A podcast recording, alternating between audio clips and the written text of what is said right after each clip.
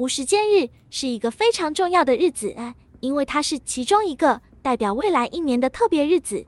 虽然我们都很想要好好的过这一天，但人生哪有完全按照剧本演出的呢？如果不小心在这一天搞砸了，我该怎么办呢？我未来的一年就会很糟吗？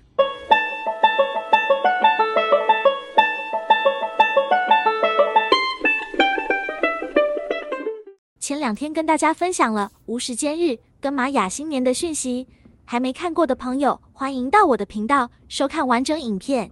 如果看过影片的朋友，就会知道无时间日是一个非常重要的日子，因为它是其中一个代表未来一年的特别日子。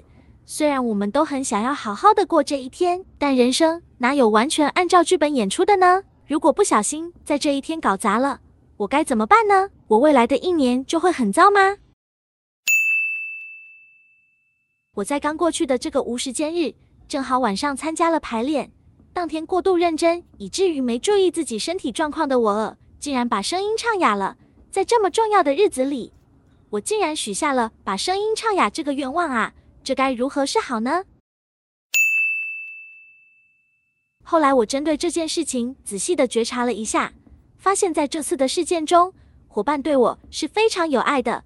只是我把认真工作放在了自己的身体健康之前，看见了这个状况后，我我立刻就知道，我可以把这天从把声音唱哑的日子，转化成伙伴很关心我的日子，把认真工作比自己身体健康重要的日子，转化成看见自己的盲点，马上就能做出改变的日子。经过这样心境与意念上的转化，这个看似搞砸了的无时间日。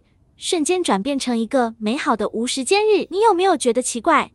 为什么这支影片我是用 AI 语音来呈现呢？因为我看见了自己的盲点后，就立马向自己承诺要静声一天，让声带好好的休息，把这天原定要进行的录音改期，一整天完全不发出声音。嗯，这就是我在玛雅新年的许愿二，愿我在新的一年更懂得爱自己。